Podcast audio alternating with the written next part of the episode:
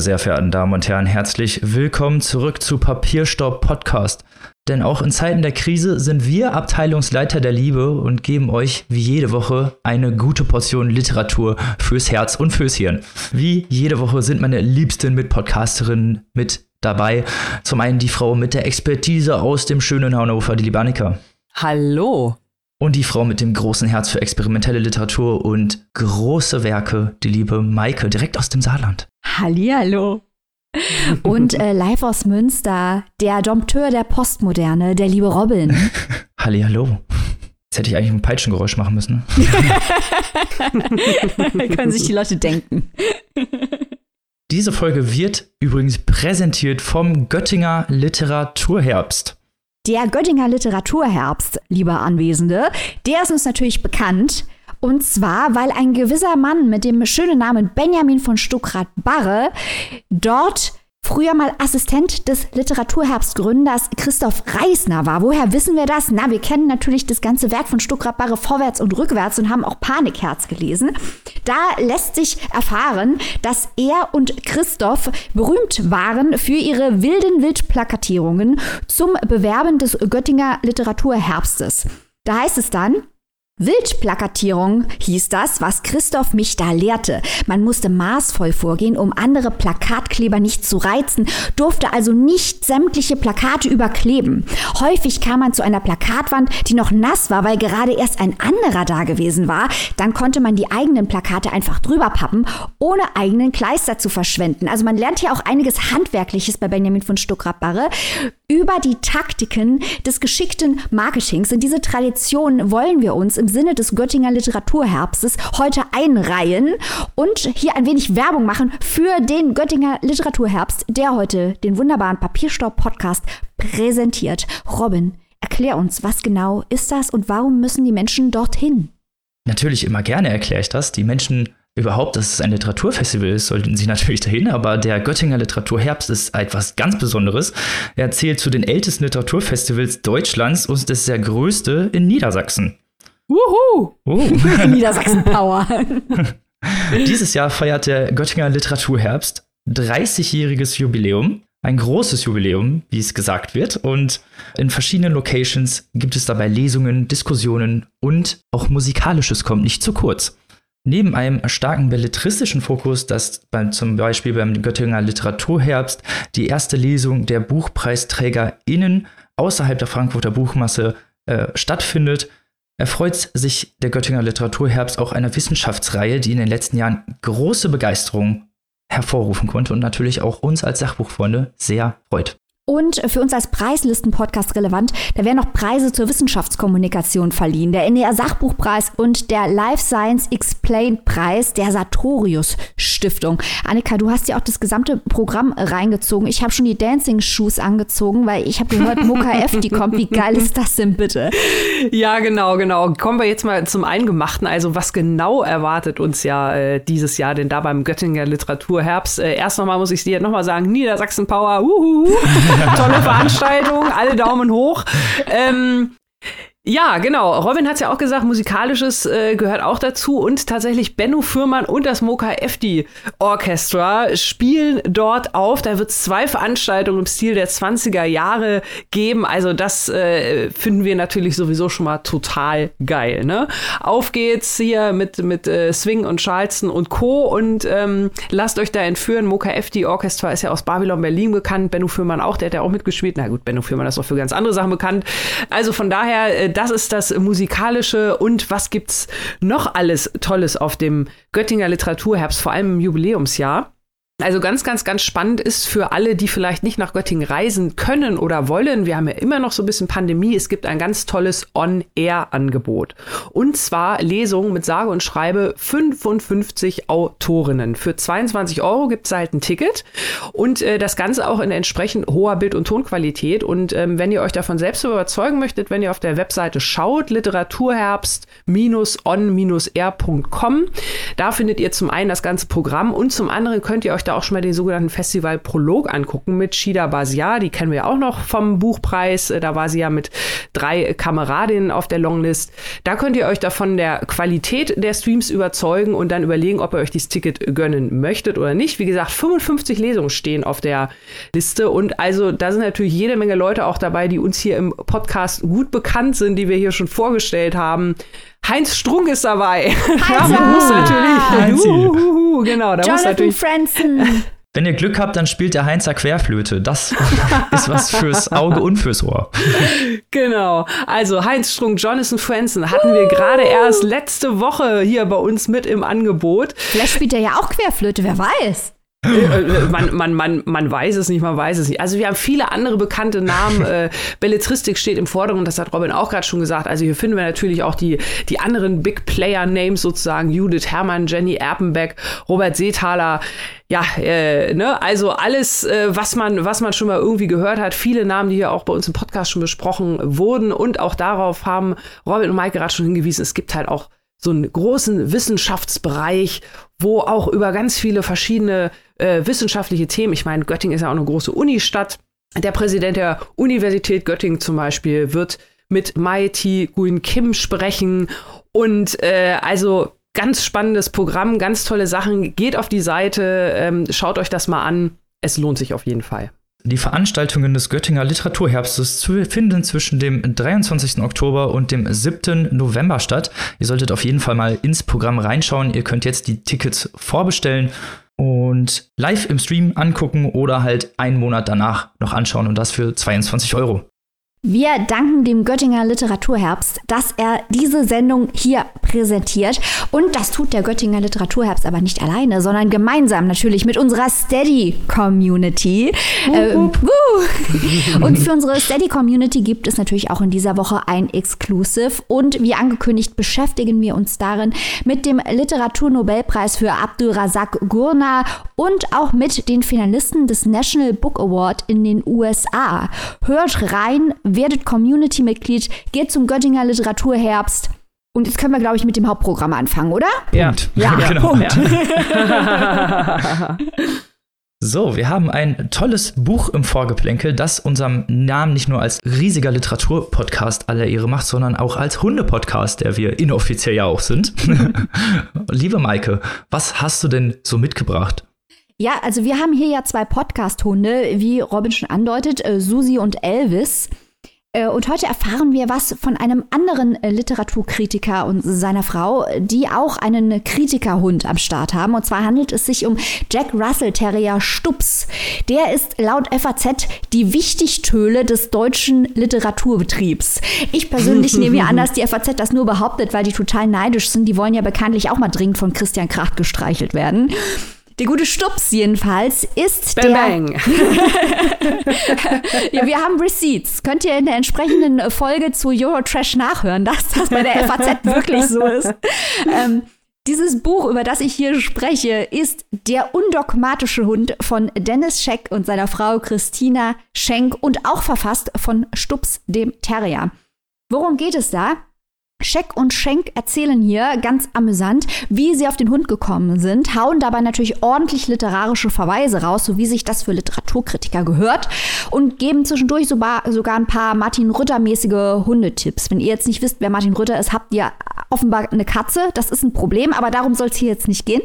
Zwischen den einzelnen Kapiteln kommt Stups selbst zu Wort. Der gibt dort nämlich Buchtipps in Form eines Kaniden-Kanons. Und da handelt es sich natürlich ausschließlich um Bücher, in denen Hunde eine wichtige Rolle spielen. Also zum Beispiel Herr und Hund von Thomas Mann oder Cujo von Stephen King, Forschung eines Hundes von Franz Kujo ist natürlich ein sehr schönes Beispiel für diese liebevolle Beziehung zwischen Mann und Hund. Das finde ich gut. Ja, vor allem ist es schön, wenn du mal Cujo von einem Hund besprochen hörst. Also du Schutz bespricht das Buch, ja. Stimmt, stimmt. So habe ich das noch gar nicht betrachtet. Okay, dann ist natürlich eine gute Wahl.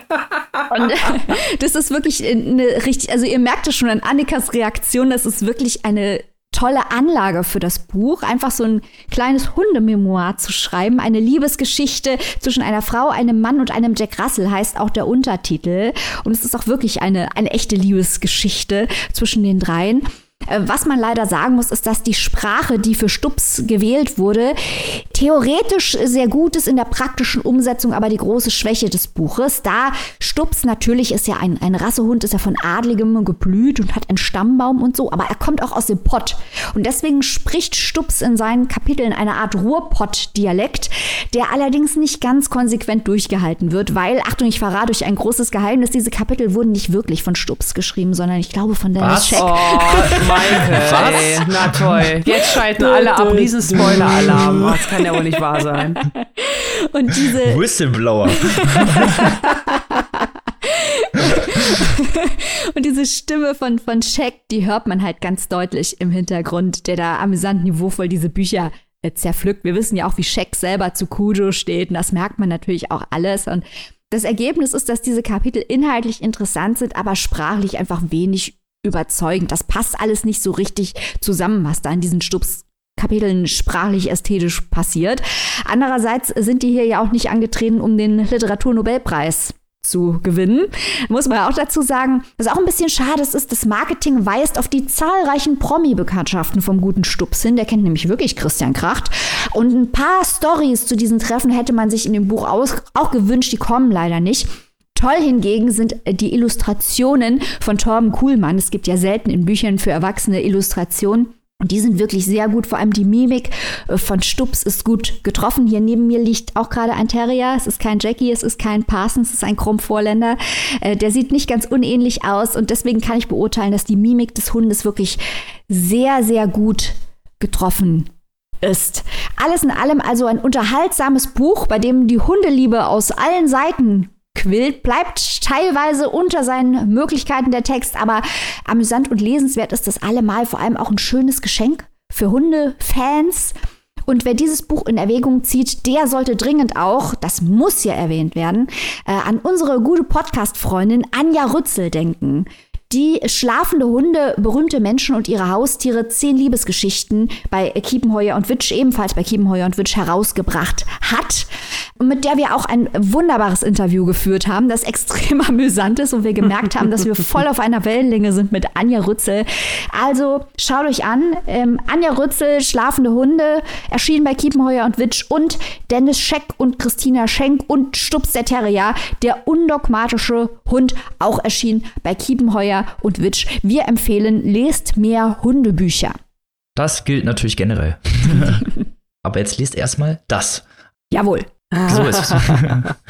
so, und damit kommen wir zum ersten Roman dieser Folge. Holt jetzt eure Fächer raus, eure Sommerhüte, denn es geht in die Hitze. Aber ob diese Hitze damit gemeint ist? Fragezeichen. Liebe Annika, weißt, du weißt mehr. ja, ich bin, ich bin ja jetzt äh, hier fast schon irgendwie die Hitzefachfrau äh, im Podcast. Das ist jetzt schon das zweite Mal in diesem Jahr, dass ich ein Buch mit dem Titel Hitze vorstelle. Wir hatten schon Victor Jastin äh, vor ein paar Monaten, Hitze. Jetzt kommt schon wieder ein Buch Hitze. Aber jetzt kommt ein absoluter Knaller, weil mit diesem Buch haben wir euch in den letzten Wochen und Monaten äh, schon so viel äh, rumgeteased. Jetzt können wir es hier endlich vorstellen. Die deutsche Übersetzung liegt vor. Raven Leilani Hitze. Maike, Jubel! Yay! Wer hat es als erstes vorgestellt? Monate bevor überhaupt klar war, dass es eine deutsche Übersetzung geben würde, haben wir vom Papierstau Podcast im Rahmen, ich glaube, es war das Women's Prize for Fiction, ja, haben wir ja. zuerst über Raven Leilanis Hitze gesprochen und gesagt, was das für ein verdammter Knaller ist.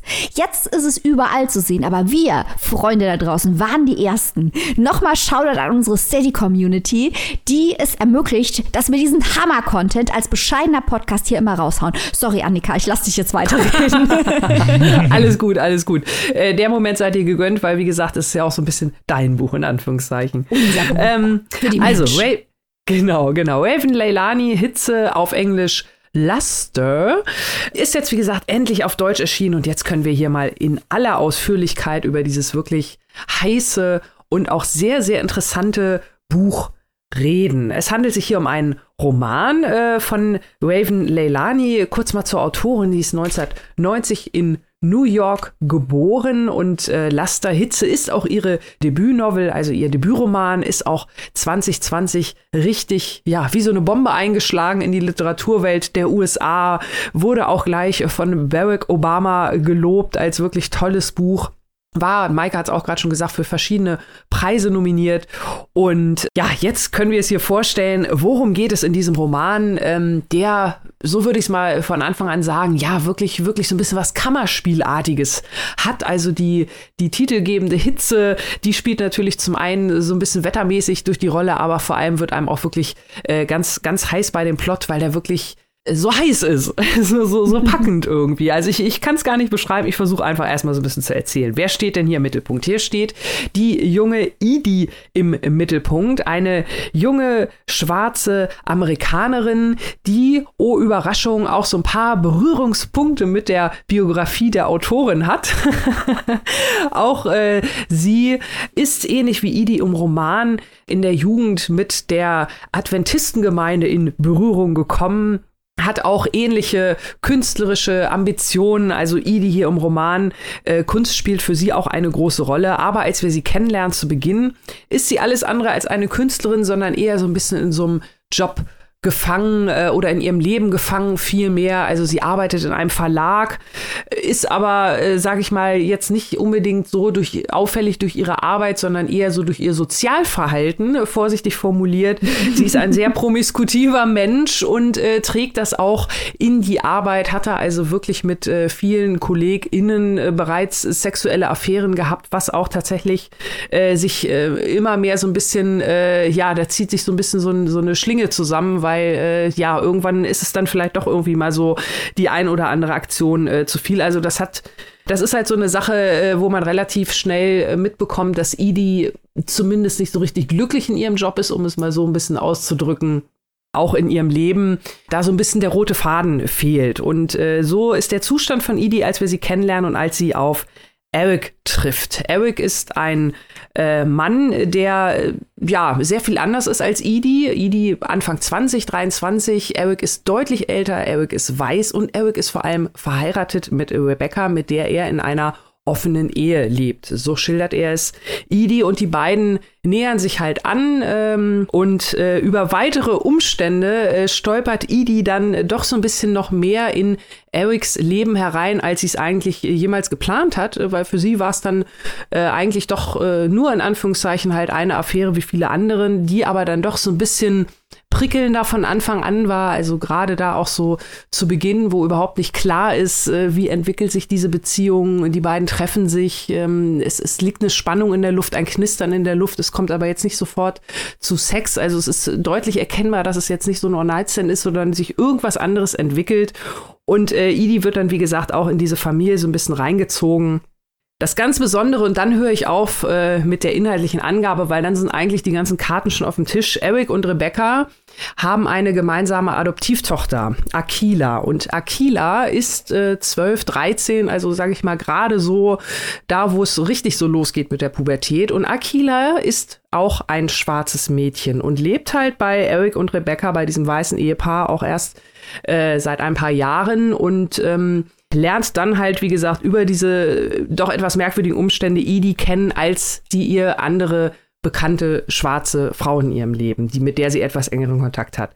Und aus diesem Viererkonstrukt sozusagen, dieses Ehepaar mit der adoptierten Tochter und mit Edie, unserer Erzählerin, die selber natürlich auch eine ganze Menge Gepäck mit sich rumschleppt, die ähm, auch aus ja nicht ganz immer einfachen Verhältnissen kommt, so möchte ich es mal nennen, ähm, die auch natürlich wie so viele junge äh, POCs, da haben wir auch äh, schon viele ähnliche Romane hier gehabt und vorgestellt. Und das ist ein Thema, das äh, mich trotzdem immer wieder äh, sehr berührt und was ich total gerne lese, einfach weil es halt äh, immer noch äh, weiter besprochen werden sollte.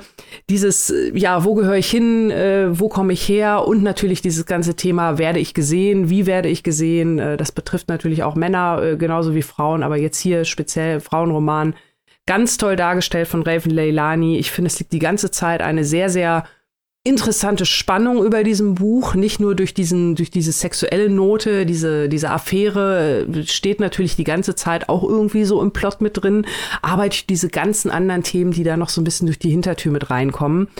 Und ähm, diese interessanten Verstrickungen, diese Situation von diesen, von diesen beiden Frauen auch, äh, die da zusammen sind, oder diese drei Frauen und der eine Mann, also das ist, ja, kann ich gar nicht so richtig in Worte fassen, wenn ich es kategori kategorisieren müsste, was es für ein Roman ist. Es ist auf jeden Fall gewissermaßen ein Beziehungsroman. Es ist äh, gewissermaßen natürlich ein, ein Roman über, über eine Beziehung oder verschiedene Beziehungen, aber mit ganz, ganz viel toller Aktualität mit drin, mit ganz vielen spannenden Fragen und hier wirklich in einer sehr, sehr erfrischenden Konstellation dargestellt. Also das ist vielleicht das, was mich auch so noch so ein bisschen beeindruckt hat, dass hier viele, viele Themen, ähm, die teilweise doch recht kontrovers diskutiert werden, hier mal relativ frisch und ähm, auch so ein bisschen, ja, so ist das jetzt, so ein bisschen vielleicht auch als Fakt präsentiert werden. Also das fand ich, fand ich sehr, sehr spannend, sehr, sehr interessant zu lesen. Also ein Buch, das Warten hat sich gelohnt. So möchte ich es mal zusammenfassen. Maike, bist du zufrieden mit meiner Reaktion? Ja, absolut. Ich habe aber auch wirklich gar keinen Zweifel gehabt, dass du das Buch ähm, mögen würdest, Annika. Das war mir absolut klar, dass du das mögen würdest, weil ich finde, genau wie du gesagt hast, es ist, glaube ich, deswegen so schwer zu beschreiben, weil die Beziehungsdynamiken hier so subtil und so vielschichtig sind und man das nicht mhm. so einfach festlegen kann. Und ich mochte es gerne, dass es in dem Buch eigentlich aus meiner Sicht um Zugehörigkeit geht und auch darum, wie Leute versuchen, äh, dazuzugehören, aber sich auch gegenseitig zu benutzen in dieser Viererkonstellation, weil sowohl Aquila, als auch Idi ähm, sind ja traumatisiert aus verschiedenen Gründen, die wir hier nicht äh, spoilern werden. Mhm. Dann haben wir die Beziehungsdynamik des Ehepaares. Die beiden geraten dazwischen. Die Fronten werden teilweise auch als Waffen eingesetzt, werden teilweise benutzt, benutzen aber teilweise auch Akida jetzt nicht, aber Idi, äh, die ja sehr viel älter ist, weiß sehr wohl, was sie tut. Dann gibt es dann noch diese Ebene, mit der Kunst, die fand ich ganz toll, mhm. denn Idi ist ja eine aufstrebende äh, Künstlerin und da kommen dann Verweise auf dieses Bild, äh, in dem äh, Judith Holofernes ermordet. Grüße an eine bestimmte Followerin von uns an dieser Stelle. ähm, und das ist wirklich sehr intelligent. Ich mag das immer gerne, wenn Literatur mit anderen Kunstformen spielt, sei es jetzt Musik, sei es jetzt bildende Kunst. Und das mochte ich sehr gerne, zumal ähm, Raven Leilani ja auch bildende Künstlerin ist. Mhm. Und äh, mir hat es einfach gut gefallen, dass das alles so subtil aufgebaut ist und es einfach auch Spaß macht, der Stimme von Idi zuzuhören, die so schlau ist und häufig auch sehr, sehr lustig ist, aber gleichzeitig ist da immer eine Ernsthaftigkeit dahinter durch ihre Rassismus- und Sexismus-Erfahrung und auch die Einsamkeit, unter der sie genau wie Akila äh, leidet. Also ein faszinierendes Buch, das man wirklich nicht aus der Hand legt, wenn man es einmal in der Hand hat. Also ich finde faszinierend ist wirklich äh, wirklich ähm, auch noch mal so ein absoluter Volltreffer. Genau diese ganzen ähm, Schichten äh, oder Ebenen, wo das zusammenzieht. Das ist ja das, was ich auch so meinte, so ein bisschen mit Kammerspiel. Also ich kann mir das wirklich richtig irgendwie ähm, als als ja wie so ein Theaterstück vorstellen. Dieses ganze Buch ne mit mit vier kleinen Räumen, wo die wo die Protagonistinnen immer hin und her wechseln und sich in neuen Konstellationen, weil auch wenn es wirklich nur in Anführungszeichen vier Personen sind, die im Mittelpunkt stehen, es gibt natürlich noch ein paar andere Charaktere, so ist es nicht und auch noch ein bisschen mehr Plot, aber da sind so viele interessante, genau wie du gesagt hast, diese ganzen Rollen, je nachdem, mit wem ich gerade spreche oder wer mich gerade anguckt oder wie ich mich gerade zu verhalten habe, das ist so vielschichtig auf so kleinem Raum und dabei wirklich auch so intelligent, aber gleichzeitig auch sehr, sehr mitfühlend erzählt. Also ich finde, Idi ist ein eine ganz, ganz tolle Protagonistin, mhm. weil ähm, sie auch nichts irgendwie so äh, sugarcoated quasi. Ja. Also sie, sie ist da relativ ähm, sieht auch Dinge, sie, sie weiß auch, sie ist selber auch nicht frei von Fehlern oder so, ne? Also sie stellt sich jetzt auch nicht übertrieben positiv dar oder so, aber sie hat einen relativ nüchternen Blick und das hat mir so gut gefallen, aber das heißt nicht, dass sie keine Empathie hat oder so. Also da fand ich, hat Raven Lelani eine ganz, ganz tolle Mischung gefunden, äh, das von dieser Frau diese Geschichte zu erzählen äh, zu lassen. Da greift wirklich alles ineinander und das passt alles wirklich toll zusammen. Wir vertreten hier ja immer die Auffassung, dass es nicht wichtig ist, ob ProtagonistInnen sympathisch sind. Die, die, vertreten wir auch weiterhin. Aber Edie ist halt wirklich so jemand, äh, mit der würdest du ein Bier trinken gehen. Und wenn die im mhm. Freundeskreis wäre, wäre das die, die immer ähm, mit Real Talk um die Ecke kommt, aber bei sich selber manchmal nicht in der Lage ist, das auf sich selbst anzuwenden. Äh, was ja. natürlich unglaublich relatable ist. Also Edie ist wirklich, wie du sagst, ist einfach eine interessante, spannende äh, Protagonistin, deren Facetten man schon alleine gerne folgt und umso mehr halt in diesem Beziehung Beziehungsgeflecht. Ein wirklich schlaues feministisches Buch. Ja, ja, kann ich nur zustimmen. Und auch wirklich ähm, schön geschrieben. Also für mich hat da auch wirklich echt der Flow gestimmt, genau zu der Geschichte. Das ist halt, es ist nicht zu kitschig, es ist aber auch nicht zu abgebrüht. Das hätte, hätte ja auch sein können, dass man sagt, äh, ne, so eine kleine Nuance und Idi wird dann zu äh, nur noch sarkastisch oder so. Das ist es überhaupt nicht. Also ich finde, auch sprachlich, da passt wirklich alles zusammen. Ganz toll. Raven Leilani Hitze. Leute, lasst euch das nicht entgehen. Wir sagen es euch seit Monaten. Jetzt hört doch bitte endlich mal auf uns. Jetzt könnt ihr ja. Jetzt könnt ihr ja. Also wer nach dieser enthusiastischen Besprechung nicht auf euch hört, dem kann man auch nicht mehr helfen. Wo und für wie viel kann man sich dieses tolle Werk denn zulegen, zulegen liebe Annika? Ja, Hitze von Raven Leilani ist jetzt endlich erschienen im Atlantik Verlag. Und dieses Buch erhaltet ihr im Hardcover für 22 Euro und in der keimfreien E-Book-Version für 14,99. Hot, hot, hot. oh Gott, Robin. Ob das nächste Buch denn jetzt auch so hot, hot, hot ist, das werde ich euch jetzt erzählen. Jetzt geht es nach Thüringen, nach Ostdeutschland. Und zwar stelle ich heute vor, herrscht 07769 von Laszlo Krasner-Horkal, ein ungarischer Schriftsteller, 1954 geboren, der äh, ja, literarisch schon für große Furore gesorgt hat. Er hat schon unglaublich viele Preise eingeheimst, unter anderem den Preis der SWR-Bestenliste, äh, den österreichischen Staatspreis für europäische Literatur, den America Award in Literature. Elf Werke sind von ihm bereits ins Deutsche übersetzt worden und äh, er hat nicht nur Romane geschrieben, sondern auch Lyrik und Kurzgeschichten und sogar Drehbücher, teilweise sogar für seine eigenen Werke, die verfilmt wurden. Kommen wir zu Herrscht 07769 mit diesem sehr ungewöhnlichen Titel. Wie ich schon gesagt habe, es geht nach Kana, ein Dorf in Thüringen in Ostdeutschland. Äh, wir haben den Protagonisten Florian Herrscht. Der wohnt im siebten Stock einer ehemaligen Unterkunft von Arbeitern für eine Porzellanfabrik, die bankrott gegangen ist schon vor Jahren. Er bezieht Hartz IV wie viele andere in diesem Dorf und arbeitet schwarz für den sogenannten Boss der Boss hat ihn nicht nur adoptiert und ihn aufgenommen und, in diese, und ihm diese Wohnung überlassen, sondern der Boss ist auch der hiesige Kopf der Nazi-Truppe, die sich in der sogenannten Burg 19 treffen, äh, trinken und ihre antisemitischen Sprüche loslassen.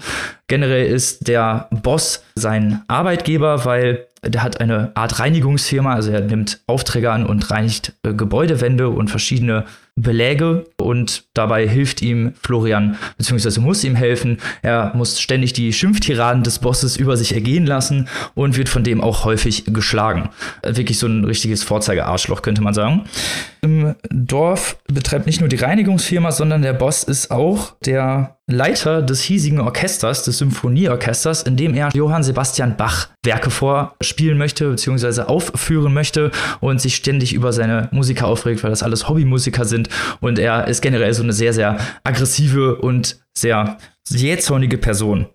Florian selber, wenn er nicht gerade von seinem Boss rumschikaniert wird oder irgendwas holen muss, interessiert sich extrem für Physik, er hat bei Abendkursen äh, Physikunterricht genommen und hat dort den Herrn Köhler kennengelernt, der für ihn so die, der neue Bezugspunkt wird, der ihm so ein bisschen was über die Physik erklärt. Und äh, Florian hat äh, in der Quantenphysik einen Fehler entdeckt, beziehungsweise ein Paradoxon, was bis heute auch nicht gelöst wurde. Und dieses Paradoxon hält ihn nachts wach und bringt ihn dazu, Briefe an Angela Merkel zu schreiben. Wegen dieses Problems, sie ist ja auch Physikerin und hofft, dass er, wenn sie dieses, die Weit Tragweite dieses Problems erkennt, dass sie sich dem annimmt. Und er schreibt immer auf den, als Absender drauf, herrscht 07769.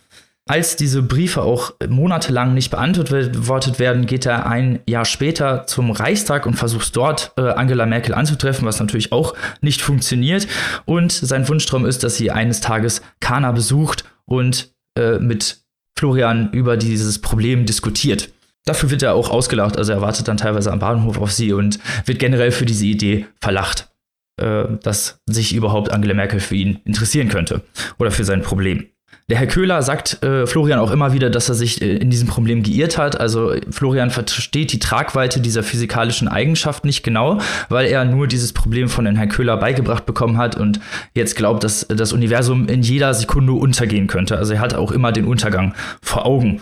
Die anderen Bewohner mögen Florian sehr gerne, obwohl er immer mit diesem Neonazi, diesem Boss abhängt, äh, weil der ist gutmütig und hilft allen immer. Und irgendwann bricht der Streit im Dorf los, weil Vandalen mit Graffiti, Wolfsköpfe und das Wort wir an verschiedene Städten, die Johann Sebastian Bach besucht hat, und es entbrennt ein Streit um den Täter. Jede Seite verdächtigt jede. Es kommt zum großen Kampf oder beziehungsweise es geht. Die Emotionen kochen hoch und gerade das, was auch schon seit Jahren im Untergrund geschlummert hat, bricht sich seine Bahn und es hat eine und es werden dramatische Zuspitzungen hier noch passieren.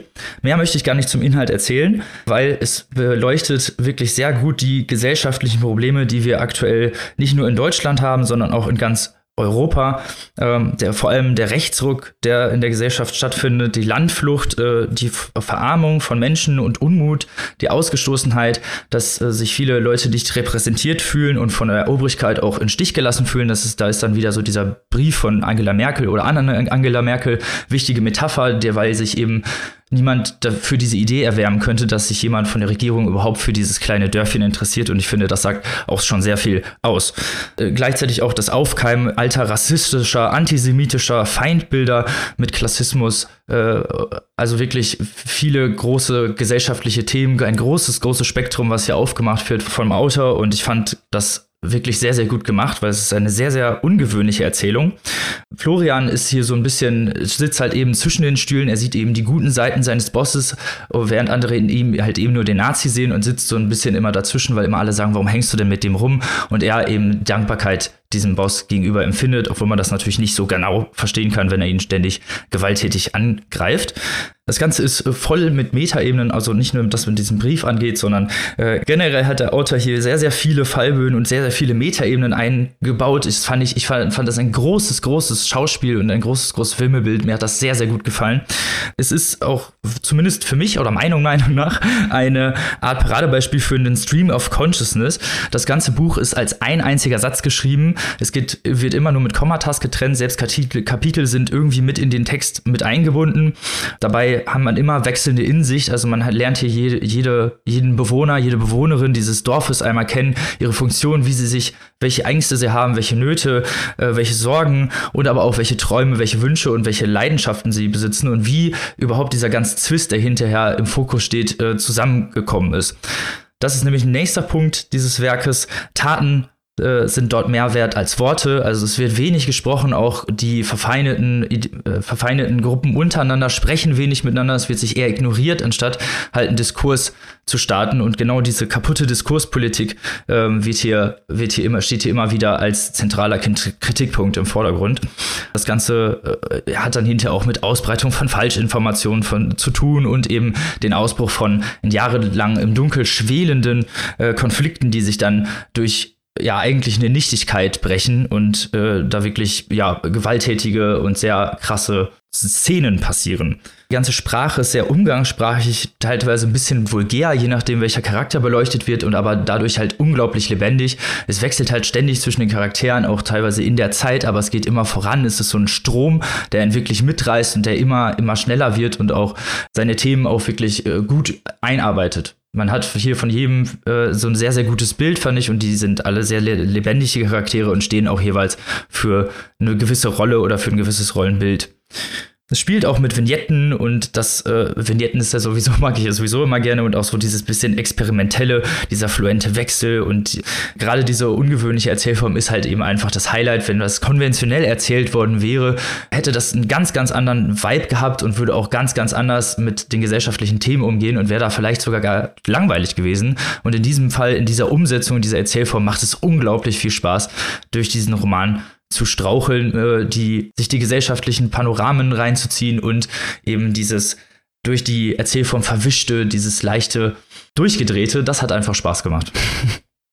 auch wenn es halt, also auch wenn ich überhaupt nie bei diesem Roman gelacht habe, also es ist überhaupt nicht irgendwie lustig oder so, es sind halt, wie gesagt, sehr, sehr harte Themen, die direkt angesprochen werden.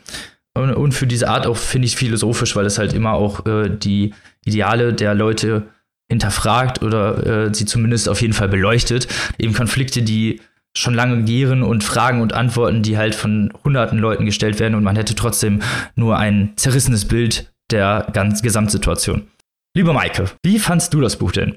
Also ich habe es noch nicht ganz äh, durchgelesen. Ich habe angefangen, es zu lesen und habe mich dann sofort als Trüffelschwein betätigt, was ich ja ganz gerne mehr mache bei experimentellen äh, Büchern, äh, wo solche Sachen rausgeschmissen werden. Ich dann denke, jetzt fange ich mal an zu googeln. Also erstmal denkt man natürlich ähm, bei dieser ganzen Anlage, es geht hier um Neonazis in Ostdeutschland. Wir wissen, was gerade um, rund um Gil Ofarim stattgefunden hat, dass er in Leipzig in ein Hotel einchecken wollte und sagte, er sei dort aufgefordert worden, seinen Davidstern abzunehmen. Das wird jetzt von der Polizei untersucht. In der letzten Wahl war in Sachsen, also dort, wo das Gil Ofarim passiert ist, äh, und in Thüringen die stärkste Kraft die AfD in Ostdeutschland aufs Ganze gesehen war es die zweitstärkste Kraft, 25 Prozent in Sachsen, 5 Prozent in Hamburg. Wir sehen, dass äh, da sich eine Spaltung auftut in Deutschland, die unsere Verfassung bedroht. Und dieser ungarische Autor, der beschäftigt sich jetzt genau mit diesem Thema. Und äh, Krasner Hockey kennt sich ja gut aus mit Deutschland. Der hat viele Jahre in Berlin gelebt und hat auch an der Freien Universität gelehrt. Er weiß also, wovon er spricht. Und das ist eben besonders interessant, weil herrscht dieser, wie du schon gesagt hast, Robin, dieser recht ein ganz simples Gemüt ist und gutmütig ist und halt diesem autoritären faschistischen Boss, Boss gegenüber gestellt wird. Das gibt eine, eine ganz, ganz dunkle Dynamik, die sich dort entfaltet. Und äh, ich habe angekündigt, ich habe mich als Trüffelschwein betätigt. 07769 ist ja bei der Absendung dieser Briefe an Angela Merkel die Postleitzahl. Diese Postleitzahl gibt es nicht. Aber 0776, Achtung, das, das führt jetzt irgendwo hin mit meiner Ausführung. Achtung. 0776 ist die Postleitzahl für den Saale-Holzland-Kreis. Und im Saale-Holzland-Kreis gibt es eine Stadt mit dem Namen, Achtung, Kala. Diese Stadt hier im Buch heißt Kana. Kala hat die Postleitzahl 07768. Und jetzt geht noch weiter. Wir haben gehört, die Porzellanfabrik in Kana hat geschlossen. Im Zweiten Weltkrieg haben Zwangsarbeiter in der Porzellanfabrik in Kala gearbeitet. Und Kala war auch während der DDR-Zeit berühmt für sein Porzellan. Hier natürlich Porzellan als Motiv, als Metapher und so weiter. Lest halt das Buch, Freunde. Aber wir können davon ausgehen, dass Krasner Hokai, Kala, das echte Carla im Kopf hatte, als er diese Geschichte geschrieben hat. Auch weil Carla in Wirklichkeit ein echter Hotspot für Neonazis ist. Die haben dort einen großen gesellschaftlichen und kulturellen Einfluss. Das kann man auch äh, googeln und kann da zahlreiche Zeitungsartikel drüber finden, wie die Stimmung dort mittlerweile ist. Äh, ein Mitglied des Stadtrates dort äh, ist von der CDU zur AfD gewechselt und hat sich umgebracht, was zu einer riesen Verschwörungstheorie der Rechten dort aufgeblasen wurde. Das sind alles mega interessante Informationen, wenn man bedenkt, was Krasner Hokai dann in dem Buch draus gemacht hat. Und ich bin total fasziniert, wie sich dieser Autor auf so kunstvolle und dunkle Art und Weise mit diesen realen Problemen in Ostdeutschland, damit will ich übrigens nicht sagen, dass es keine Nazis in äh, Westdeutschland gibt. Die gibt es dort natürlich auch, aber es ist wohl nichts von der Hand zu weisen, dass es gerade in Thüringen und in Sachsen ein besonders großes Problem gibt, ähm, damit auseinandersetzt. Auch Orte, wie das Bachhaus, die gibt es wirklich. Im Bachhaus gab es vor einigen Jahren eine Ausstellung Luther, Bach und die Juden. In dem Buch geht es um Luther, Bach und den Judenhass. Also da kann man sich wirklich, das ist eins dieser Bücher, die ich liebe, da kann man sich hart durchgoogeln und kann tausend interessante Sachen finden. Ähm, Krasner Hockey hat auch ein Interview gegeben zu seiner Art und Weise, Bücher zu schreiben. Robin ist da eben darauf eingegangen, dass das alles in einem Satz geschrieben ist. Das könnte jetzt abschreckend klingen, aber ich fand es sehr leicht zu lesen. Ich fand, das hatte so eine hypnotische Wirkung. Ich war wirklich absolut fasziniert. Ich habe auch die anderen großen Bücher von Krasner Hockey, gebe ich an dieser Stelle gerne mal zu, nicht gelesen. Das möchte ich jetzt aber unbedingt machen. Und äh, Krasner Hockey sagte zu dieser Schreibweise, In meinen Romanen und Erzählungen verwende ich Schreibweisen, die keine Rücksicht nehmen auf die Tradition der letzten paar hundert Jahre. Der Grund dafür ist, dass ich mich nicht verpflichtet fühle, einen Filter zu verwenden oder die auf mich einströmenden Monologe in irgendeine disziplinierende Form zu zwingen. Die strömenden Dinge und die Gespräche der Person erreichen mich mit einer überwältigenden Kraft. Wer bin ich denn, dass ich diesen unüberwindbaren Kräften Hindernisse entgegenstelle? Was für ein Autor! Die Musik von Bach, sagt er später, ist ebenfalls sehr komplex, doch wir hören sie uns an, ohne sie an den Taktgrenzen anzuhalten, nur weil wir so die Zeit hätten zu überdenken, wo wir uns eigentlich befinden. Also da ist auch zwischen dem Stil, dem Schreibstil, den äh, Krasner Hokai zugegebenermaßen auch in anderen Büchern ähnlich verwendet, also ist jetzt nicht das erste, wo er nur einen Satz hat, ist ganz durchdacht äh, mit dem Motiv von Bach, über den es ja auch eine Diskussion gibt, ob er Antisemit war oder nicht. Ich glaube, es ist jetzt rübergekommen. Ich bin erst 15 Prozent drin in dem Buch, aber ich bin absolut fasziniert. Was für ein Malström, was für eine Kunst. Absolut, ich kann dir da nur zustimmen. so ein, so ein tolles Buch und das halt auch eben diese ganzen Themen in sich vereint und trotzdem halt so eine, ja, so eine Kunst schafft und so dunkel diese Metaphoriken, die da mit, mit reinspielen, die hier immer auch wieder auftauchen. Nicht nur der Bach, sondern eben auch andere schlechte Vorboten, die immer auf die immer wieder auftauchen und wie sich das auch weiterspinnt, also wie sich diese ganzen Konflikte, die ja da entstehen, auch weiterspinnen. Was ich noch interessant fand oder was ich noch sagen wollte, dass das Dorf für sich auch häufig alleine ist. Also äh, gerade mit den Nazis, es gibt überhaupt keine Hilfe von außen, niemand interessiert sich eigentlich für dieses Problem. Es wird da ab und zu mal eine Razzia gemacht, aber gegen den wirklich, gegen den Kern wird nie wirklich was getan und auch nie wirklich ähm, dahin geguckt, weil eben äh, das Dorf sich auch häufig eben allein gelassen fühlt und auch von außen äh, nicht ja, nicht bedacht wird einfach. Und das fand ich, fasst ja diesen Kern genau zu, gut zusammen, dass eigentlich nichts in diesem Dorf stattfindet oder sich auch niemand eigentlich dafür interessiert und äh, die Leute selber gucken müssen, wie sie, äh, ja, wie sie zurechtkommen oder beziehungsweise wie sie mit dieser Problematik auch umgehen. Ich äh, würde gerne ganz kurz, äh, ich habe auch gleich noch mal eine, eine Frage. Ich würde aber nur noch mal ganz kurz, ähm, ihr habt das ja jetzt auch schon mal erwähnt, äh, vom Inhaltlichen möchte ich noch mal kurz erwähnen, dass es ja wirklich, Maike, du hast ja gerade noch mal auf diesen äh, ähm, Vorfall mit Gil Ofarim hingewiesen. Das fand ich äh, bei dem Buch so spannend oder so interessant, dass es das ja wirklich hier wirklich ganz speziell gesagt hat. Also das Problem von diesen Nazis ist Antisemitismus. Da heißt es ja auch relativ früh so nach dem Motto, äh, Migranten interessieren uns eigentlich gar nicht, äh, uns geht's hier um die Juden. Und äh, das ist ja jetzt auch in dieser Diskussion wieder, wieder ähm, zu tragen gekommen. Also dieses ganze Thema Antisemitismus in Deutschland ne, und eben nicht halt von den Migranten oder von wem auch immer, sondern hier direkt vor Ort. Und deswegen ist das ja wirklich auch im Buch natürlich durch einen unglücklichen Zufall, aber es ist ja wieder absolut am Puls der Zeit. Es ist ja manchmal schon fast ein bisschen unheimlich, wie, wie äh, vorherseherisch ähm, manche Menschen da schreiben. Leider in diesem Fall. Ja, wobei äh, zum Teil ist es natürlich in Bezug auf Gil Ofarim absolut wahr, aber im Großen und Ganzen denke ich halt wirklich, dass Krasner ich bin mir ziemlich sicher, also äh, zu dem Zeitpunkt, wo wir das hier aufnehmen, gibt es dazu noch keine Rezensionen und keine Interviews. Nur diesen einen Auszug aus dem Ungarischen habe ich gefunden. Bin mir ziemlich sicher, dass der auf Carla geguckt hat und auf die Vorkommnisse ja, dort geguckt ja. hat, weil es einfach zu viel Parallelen gibt.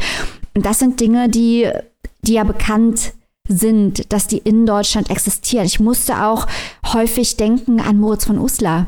Also wir haben ja hier auch über Moritz von Uslers, äh, hier heißt im Podcast, über Moritz von Uslers Deutschboden und nochmal Deutschboden gesprochen, wo der westdeutsche Journalist Moritz von Uslar nach Brandenburg gefahren ist und ähm, dort den Aufstieg der Rechten besprochen hat, wo auch hinterfragt worden ist, die Art und Weise, wie er das gemacht hat. Ich fand es sehr gut, aber das ist hinterfragt worden. Wie stellt man das dar? Hat er das richtig wahrgenommen? Wo geht es hier um Hass? Wo geht es hier um Männlichkeitsrituale? Und ich finde das äh, sehr gut, wie das hier besprochen wird. Und ich finde, Krasner Hokai schafft es halt als jemand, also der schafft es halt wirklich, das auf den Punkt zu bringen und den Finger in die Wunde zu legen und das auf eine unglaublich bedrückende, intelligente und ästhetisch anspruchsvolle Art zu machen. Das finde ich richtig gut. Ja, ich finde, ich meinte halt nur, dass ich so erschreckend finde, dass es jetzt gerade wieder ähm, so thematisch auch wieder gerade so passend ist. Also ich wollte eigentlich ja. noch mal so meine Bestürzung zum Ausdruck bringen. Aber jetzt kommt noch die Frage, kurz vom Inhaltlichen weg und noch mal zum, zum Stil. Äh, ihr habt das ja schon so schön erwähnt, dass dieses Buch also wirklich aus komplett einem Satz äh, besteht. Wenn der Autor dann irgendwann mal gefragt wird, beschreiben Sie doch Ihr Buch in einem Satz, kann das direkt vorlesen. Das ist natürlich gar nicht so schlecht aus Marketing-Sicht. Äh, ganz schön clever. Ja.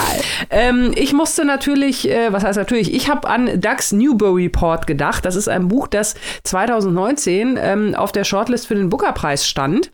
Und ich erinnere mich, äh, dass es da auch ziemliche Diskussionen gab, weil das war nämlich auch ähm, so komplett aus einem Satz äh, geschrieben. Und da haben wir auch damals ziemlich heftig drüber diskutiert, Maike. Äh, kann man die beiden Werke vergleichen oder ähm, äh, nur weil es ein Satz ist, äh, kann man da auch noch einen zweiten Satz drüber verlieren? Also Dax Newber Report ist, glaube ich, noch dicker gewesen. Als, ja, ich glaube, das hatte so an die tausend ja, Seiten oder so, glaube ich. Das ne? war der absolute Irrsinn. Das hat auch, muss man jetzt mal fairerweise sagen, Annika, unsere Meinung ist, glaube ich, die Minderheitmeinung. Äh, das hat den Goldsmith-Preis für experimentelle Literatur 2019 gewonnen. Wir fanden es furchtbar, ist kein Geheimnis. Aber wir sind ja bei Dax Newber Report quasi die ganze Zeit, das ist ein Stream of Consciousness und wir sind im Kopf von einer Hausfrau aus dem Mittleren Westen. Und das ist alles immer gleich getaktet und gleich strukturiert und das hat auch so eine hypnotisierende Wirkung. Hier ist das Besondere, dass man halt wirklich in Frage stellen kann, ob das ein Stream of Consciousness ist, weil wie Robin eben auch schon gesagt hat, wir wechseln ja von einer Person mm, zur mhm, anderen. Mm, also ja. und nach dem Interview von Krasner Hokai könnte man natürlich fragen, ist es vielleicht der Stream of Consciousness des Autors, den er auf das Papier bringt? Weil es ist kein konsequenter Stream of Consciousness einer Person. Wir mm. wechseln ja zwischen den ganzen Personen. Das ist eigentlich eine Erzählungsstruktur, die halt in einem Satz gefasst ist und die auch eine Erzählökonomie hat. Bei einem Stream of Consciousness äh, hat man ja häufig wirklich klassische Beispiele, mit denen wir alle gequält wurden. Leutnant Gustel, äh, viel geistiges Hin und Her, viele Füllsel. Es ahmt den Denkprozess nach. Das macht Krasner Hockey eigentlich nicht. Das ist eine das hat eine richtige Erzählökonomie und ist ganz klar strukturiert, aber halt in einem Satz gefasst. Robin, wie würdest du das sehen? Also ich würde dir auf jeden Fall zustimmen. Es ist sehr, sehr strukturiert. Man merkt das auch, dass eben diese ganzen Bilder und auch die, die Charaktere, wenn es wechselt, eben immer genau dann wechselt, wenn man eben diese Insicht bräuchte oder eben sich fragt, wer, was denkt dieser Charakter jetzt mhm. eigentlich? Und dadurch ist dieses Panorama, was er erstellt, Panorama dieses Dorfes, dieser großen Weltpolitik, die ja wieder in diesem kleinen Dorf stattfindet, das hatten wir jetzt auch schon häufiger, was, was, was das präsentiert und wie es präsentiert wird, kann man also im Sinne des Stream of Consciousness Weiß ich nicht. er fordert uns, also, der Autor fordert ich uns. Ich würde es als Stream of Consciousness bezeichnen, weil es ahmt natürlich, wie du schon gesagt hast, nicht unbedingt den Denkprozess nach, aber es geht halt von der einen Gedankenstruktur in die nächste und dieses, dieses, dieses fast Auktoriale, dieses Überleitende, das halt immer diese Charaktere miteinander verbindet, fand ich, ähm, war in, in diesem Fluss mit drin und diesem Stream. Äh, fand ich, deswegen würde ich es schon fast schon wieder als Stream of Consciousness bezeichnen. Also ist, können wir uns darauf einigen, dass es der Stream of Consciousness von Krasner Hokai selbst ist? Okay, das können wir gerne machen. Okay, gut. Happy End. yes. Aber ihr solltet dieses wirklich geniale äh, Buch lesen, weil, wie gesagt, man hat hier unglaublich viele tolle Bilder. Es ist äh, toll geschrieben, es ist mal was anderes, was Neues, was Wildes und darauf sind wir natürlich immer ganz scharf.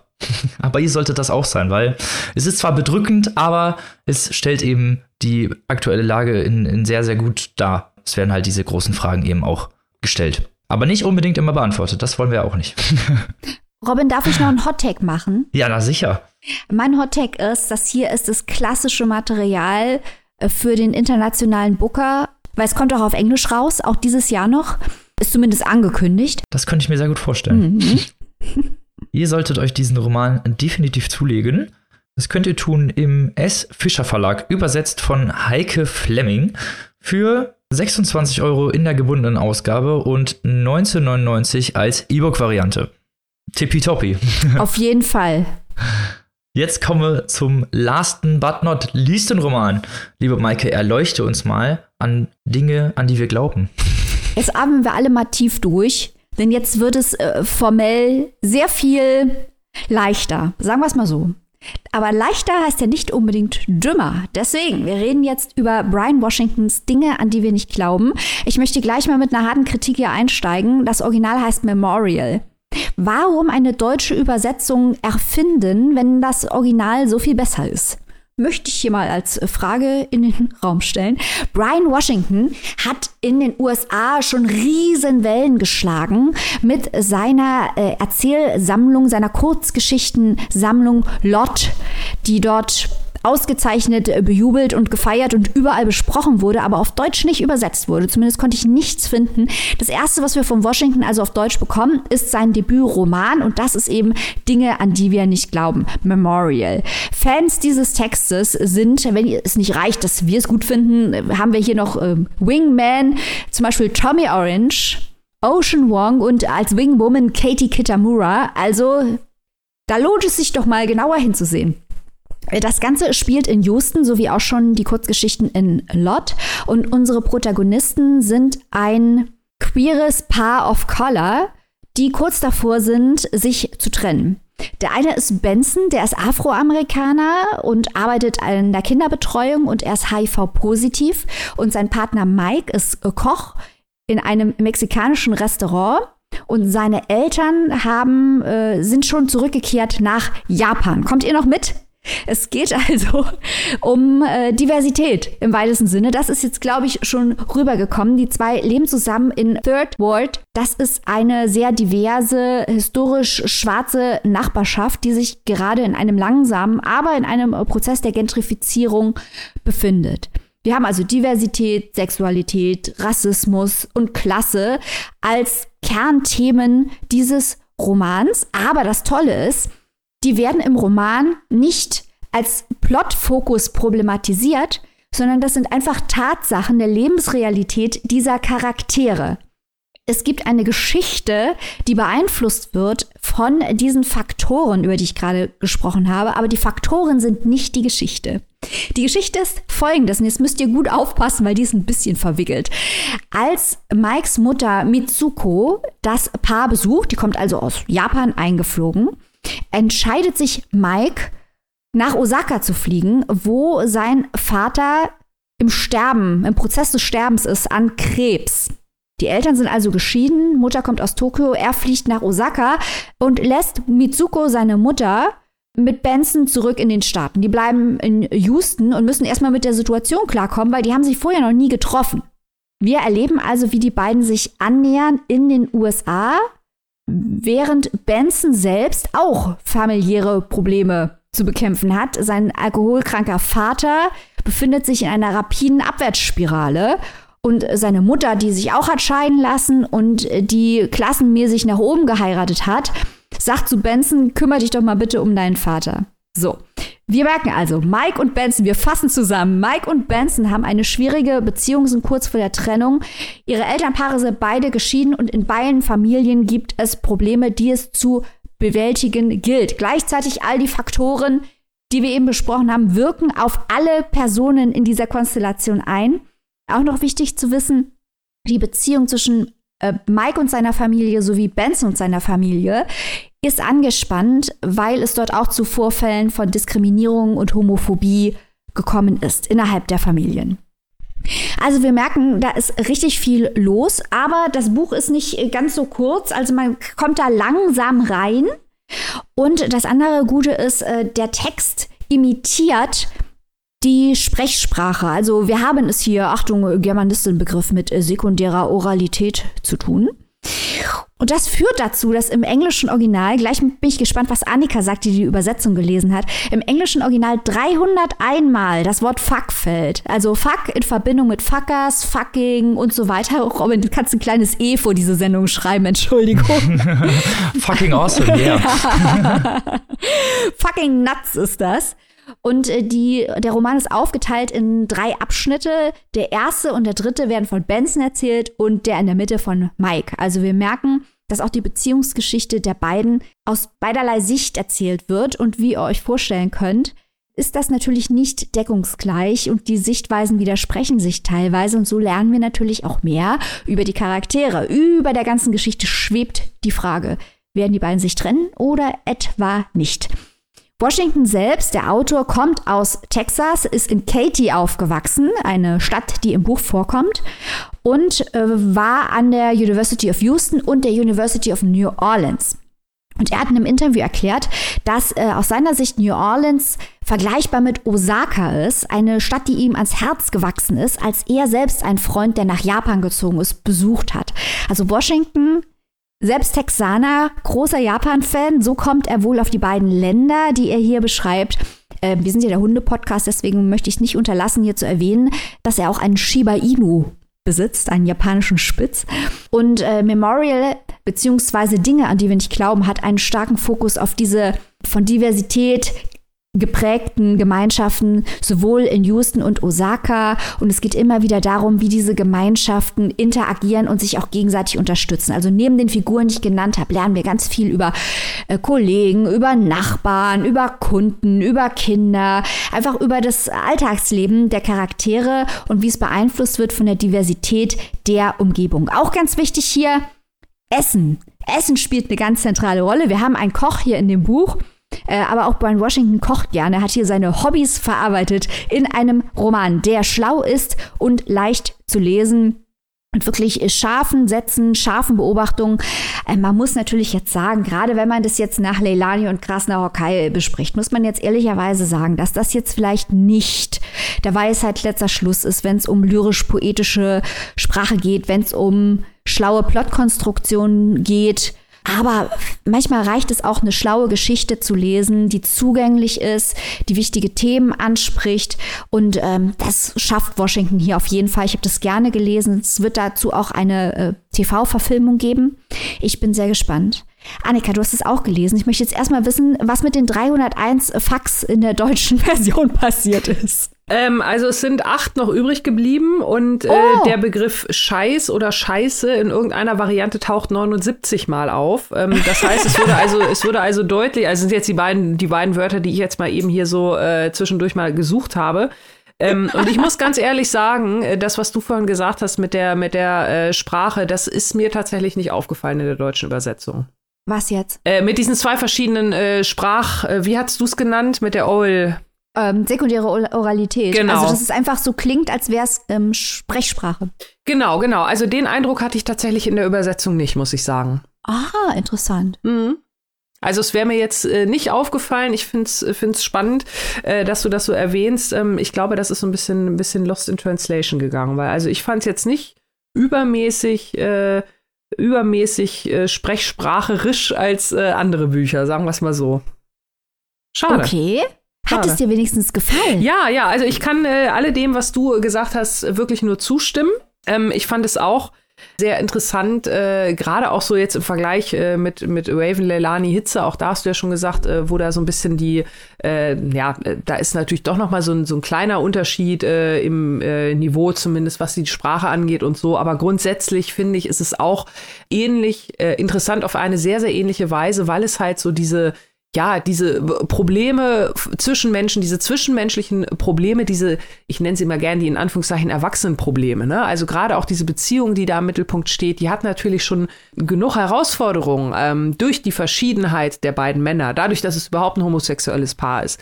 Da hat man natürlich schon viel und auch im Kleinen selbst hat die Beziehung halt. Marc hat ja gesagt, ne, da kriselt's gerade und so weiter und so fort. Ja, ich sag mal, unterm Strich, alle haben da irgendwo die gleichen Probleme und äh, das finde ich hier so erfrischend, dass hier nicht also dieses Riesendrama im, im Vordergrund steht, genau wie auch nicht alles so furchtbar überdramatisiert wird. Auch da hat Maike gerade schon darauf hingewiesen, es werden hier Sachen teilweise auch mal aus einem neuen Blickwinkel präsentiert. Wir haben ja viele Bücher, wo ich immer sage, das ist sehr melancholisch und das ist äh, sehr traurig und das bildet die brutale Realität ab. Also auch hier in diesem Buch, auch das hat Mike erwähnt, geht es natürlich um Homophobie und Rassismus und diese ganzen Themen aber äh, es ist ein weitaus optimistisches Buch. Also ich habe zum Beispiel, wir haben viele Bücher, dieses Thema Gentrifizierung, das taucht immer wieder auf. Das ist zum Beispiel das erste Mal, dass ich hier das äh, mal auch tatsächlich positiv konnotiert gelesen habe. Äh, das ist, heißt so nach dem Motto, naja, dann die, die äh, Schwarzen, die, die Person of Color freuen sich. Wenn die jungen weißen Studenten ins Viertel ziehen, dann kommt die Polizei nicht mehr so oft vorbei.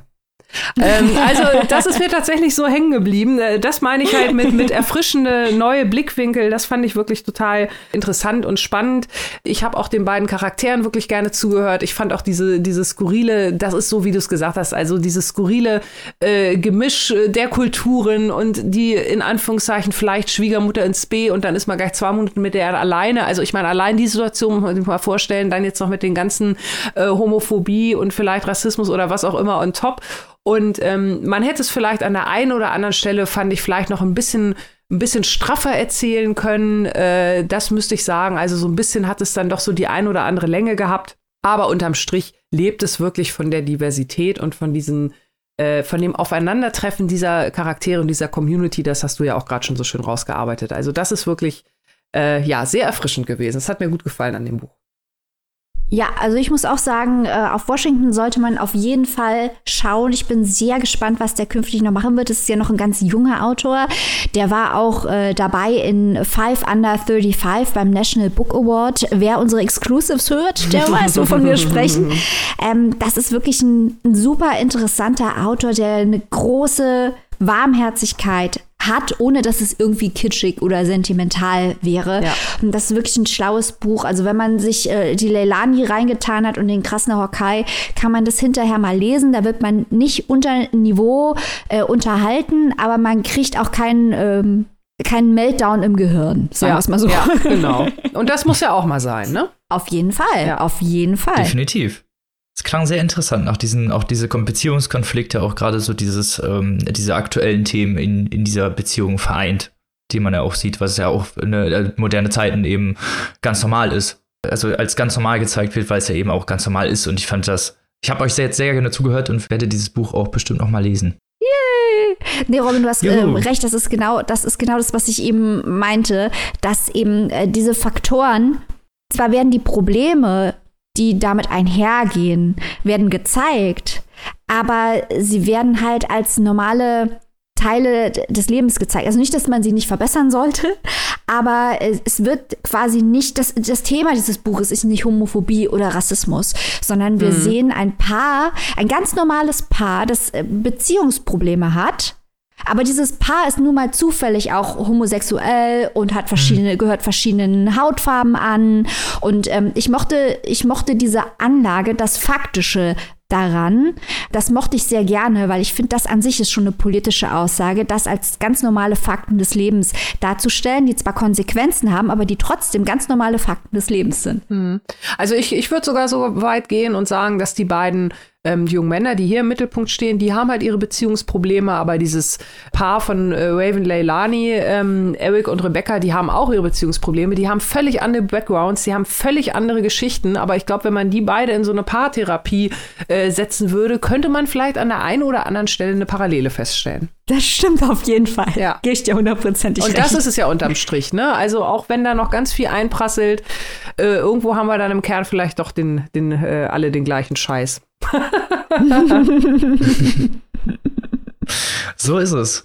Wo und für wie viel kann man sich dieses inter diese interessante Geschichte denn reinziehen? Brian Washingtons Dinge, an die wir nicht glauben. In einer Übersetzung von Hey schon wieder, Werner Löcher Lawrence, der wird aber hier ordentlich gefeatured in letzter Zeit, kann man erstehen bei unseren guten Freunden von Kein und Aber. Das Hardcover, das übrigens ein sehr viel schöneres Cover hat als die englischsprachige Originalausgabe, kostet 24 Euronen. Das keimfreie E-Book ist zu erwerben für 18,99. 384 Seiten, habe ich das schon erwähnt? Nee, jetzt habe ich es hab erwähnt. Jetzt wisst ihr Bescheid. Ihr müsst jetzt drei Bücher kaufen gehen. Äh, aber erstmal mal noch Abmod, oder? So sieht's aus. Bevor wir uns jetzt hier verabschieden und euch entlassen, möchten wir natürlich an dieser Stelle nochmal unserem Sponsor der, der heutigen Folge danken, dem Göttinger Literaturherbst. Also auf www.literaturherbst.com findet ihr alle Infos. Schaut vorbei, seid dabei. Holt euch die Tickets. Und wir danken natürlich auch unserem Sponsor der lieben Steady-Community. Wir haben auch wieder ein paar Shoutouts am Start. Wem danken wir denn heute ganz besonders? Ja, wir danken heute zum einen der lieben Melanie. Ganz, ganz, ganz herzlicher Dank geht raus an dich. Und dann danken wir ebenso herzlich der lieben Anne Zeiss. Euch beiden und euch allen anderen da draußen, die ihr Mitglieder in unserer supergeilen Community seid. Danke, danke. Ihr wisst, ihr haltet den Laden am Laufen. Und wenn auch ihr dabei sein wollt, ihr wisst ja, was zu tun ist, auf unserer Homepage oder auf Steady HQ einfach mal nach Papierstau-Podcast suchen und dann schaut mal, was wir da Schönes für euch vorbereitet haben. Wir freuen uns auf euch. Und wenn ihr da draußen auch mal Papierstau Podcast präsentieren möchtet, könnt ihr euch an uns wenden unter info at papierstaupodcast.de. So, und als allerletztes Ihr könnt uns auch einfach sowas spenden. Ihr müsst gar nicht äh, Teil der Steady-Community werden, sondern ihr könnt auch einfach uns eine Spende auf unser Konto zukommen lassen. Diese Information findet ihr auch auf unserer Homepage. So sieht's aus. Damit bleibt uns nur zu sagen, wir hoffen, ihr liest was Tolles, bleibt gesund. Wir hören uns nächste Woche wieder. Auf Wiederhören. Tschüss. Tschüss.